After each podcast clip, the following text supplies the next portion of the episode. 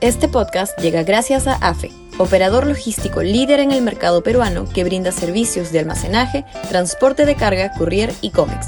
Los puedes ubicar en www.afe.pe.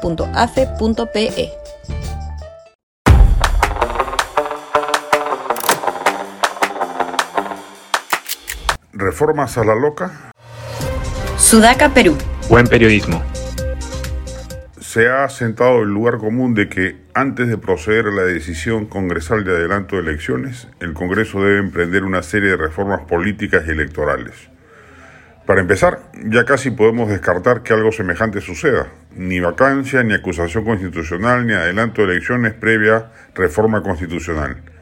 El legislativo está conchavado con el ejecutivo y ambos poderes han decidido tácitamente, salvo que el afán del ejecutivo por disolver el Congreso vaya en serio y rompa este escenario, quedarse en sus puestos de comando hasta el 2026.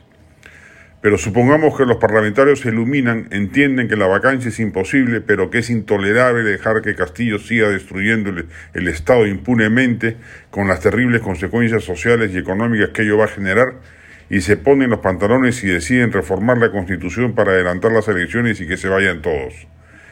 ¿Se va a hacer a toda prisa la ansiada reforma política y electoral? ¿Se va a volver a convocar a una comisión de notables para que produzcan una propuesta? ¿Se va a hacer caso inmediato a tesis como las de la coalición ciudadana, muchas de ellas sin mayor sentido? Sí corresponde emprender esas reformas, pero deben hacerse con tiempo de maduración, con comisiones amplias de expertos que incluyan a los voceros políticos, sujetos pasivos de la reforma, para escuchar sus voces y pareceres.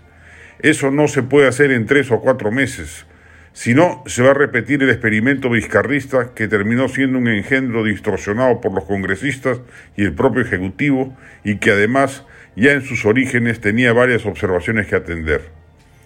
Lo importante en estos momentos es sacar a Castillo del poder.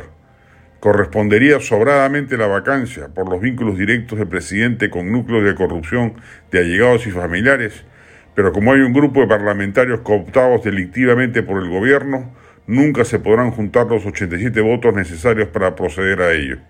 Pero para una reforma constitucional con 66 votos y referéndum posterior, en la cual se pregunte a la ciudadanía si está de acuerdo con que se vayan todos, sí hay factibilidad y el resultado va a ser abrumador a favor y resolvemos el problema mayor. Ya habrá tiempo para procesar una reforma política. Hay muchas aristas al respecto que cabe discutir a profundidad y con tiempos largos. Es tarea de un mandato completo, no de meses apurados por coyunturas electorales críticas. Este podcast llegó gracias a AFE, operador logístico líder en el mercado peruano que brinda servicios de almacenaje, transporte de carga, courier y cómics. Los puedes ubicar en www.afe.pe.